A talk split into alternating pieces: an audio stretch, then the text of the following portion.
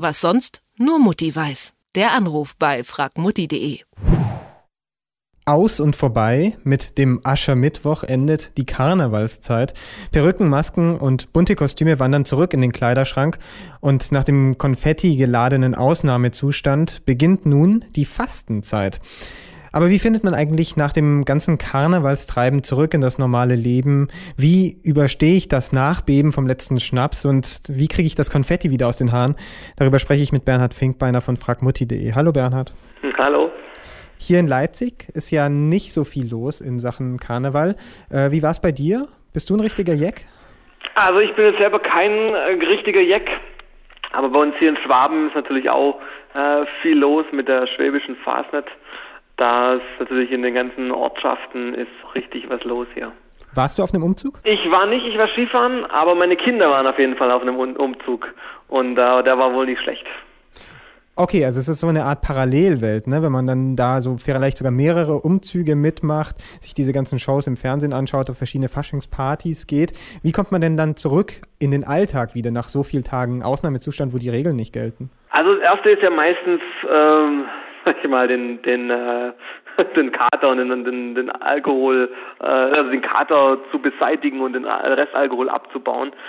Da ist jetzt das Beste auf jeden Fall vor dem zu Bett gehen ähm, viel Wasser, Magnesium äh, und äh, Mineralien im Endeffekt zu sich zu nehmen.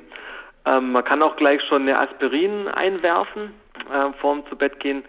Da hat sich inzwischen erwiesen, haben Studien gezeigt, dass äh, diese Acetylsalicylsäure da äh, sozusagen auch schon vorher dann hilft, den, den, die Kopfschmerzen am nächsten Tag zu mindern.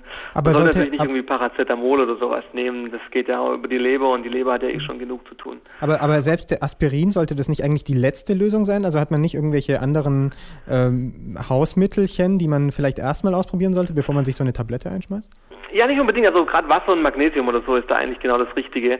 Aber wenn man jetzt meint, weiß, okay, morgen gibt es richtig Kopfschmerzen, dann ist so eine Aspirin tatsächlich gar nicht schlecht.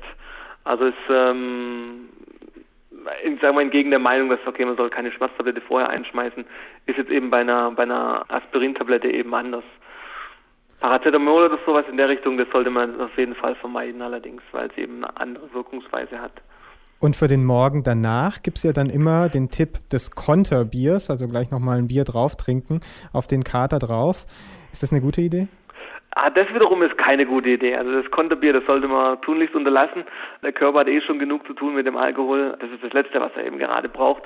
Stattdessen ist äh, jede Menge nicht alkoholische Flüssigkeit äh, gut, also Wasser, Tee oder auch ähm, Kaffee mit Zitrone hilft eben auch gegen die, gegen die Kopfschmerzen. Aspirin ist da auch wieder angebracht, wenn man möchte, aber kein, wie ich schon vorher gesagt habe, da auch natürlich kein Paracetamol oder so, also keine normalen Schmerzmittel.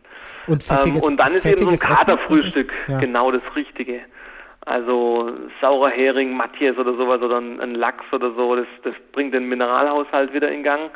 Ähm, die Salz und die Säure, die helfen auch ein bisschen beim, beim Abbau des Restalkohols wem es jetzt so richtig schlecht ist, dass er, dass er irgendwie nichts bei sich behalten kann, der sollte wenigstens irgendwie versuchen, eine warme Brühe äh, zu trinken. Die hat eben auch Salze und Mineralien drin, schont aber dann natürlich den Magen. Und dann das Beste eigentlich, es kostet ein bisschen Überwindung, aber das Beste ist, man sollte versuchen, seinen Kreislauf in Schwung zu bringen. Also am besten irgendwie raus in die frische Luft und eine Runde spazieren gehen. Und da hat man dann eigentlich schon das meiste getan, um den, den Kater nach dem Fasching so stark wie möglich für, vermindern zu können. Aber dieses fettige, ölige Essen, was du ansprichst, und dieses Rausgehen, überfordert das nicht auch den Körper, weil du vorhin gesagt hast, man muss den Körper erstmal schonen und ihm Zeit geben, sich wieder zu erholen? Ja, es hängt natürlich schon auch immer ein bisschen von einem selber ab. Also man soll es natürlich auf jeden Fall nicht übertreiben. Und wenn man jetzt merkt, oh, okay, mit dem halben Stunden Spaziergang wird es jetzt eben doch nichts, weil, weil ich irgendwie doch nicht fit genug dafür bin, dann halt vielleicht auch bloß nur fünf oder zehn Minuten wir sprechen jetzt die ganze Zeit über Alkohol und einen Kater. Nicht, dass der Eindruck aufkommt, dass es nur so geht und dass man nur so gut drauf sein kann. Es gibt ja auch die Leute, die sind einfach so euphorisch und die fallen danach in ein Loch, nicht weil sie einen Kater haben, sondern einfach eher so einen Blues. Ähm, wie verhindert man ein, ein Stimmungsloch nach solchen Feiertagen? Stimmungstief weil ich, ja, also ob es nach dem Feiern ist oder sonst irgendwie, weil es Winter ist oder so, ist eigentlich immer gibt so ein paar Sachen, die man einfach irgendwie beherzigen sollte. Also Bewegung ist gut, frische Luft, Licht, also selbst wenn draußen bewölkt ist, kommt trotzdem natürlich Sonne durch. Ganz gute Sache sind Mittagsschläfchen. tagsüber mal 20 Minuten Nickerchen oder so, ja nicht länger, sonst ist natürlich, schwingt das Ganze natürlich wieder um. Macht einen fit, hält die Stimmung auf. Die Ernährung, damit kann man natürlich viel machen. Also man sollte natürlich jetzt nicht irgendwie dann ungesund essen nach dem Gefeiere, sondern vitaminreich und gesund sich ernähren, das hilft.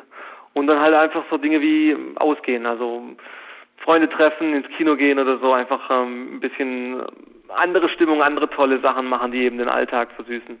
Und da kommt man dann eigentlich schon ganz gut über dieses Stimmungstief, Stimmungstief nach dem Fasching hinweg. Und Konfetti im Haar, weil ich es am Anfang gesagt habe, das ist eigentlich das Allereinfachste, oder? Einfach Haare waschen. Genau, dann würde ich auch unter die Dusche stehen.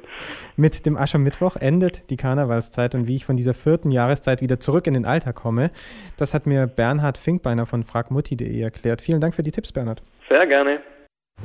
Was sonst nur Mutti weiß. Der Anruf bei fragmutti.de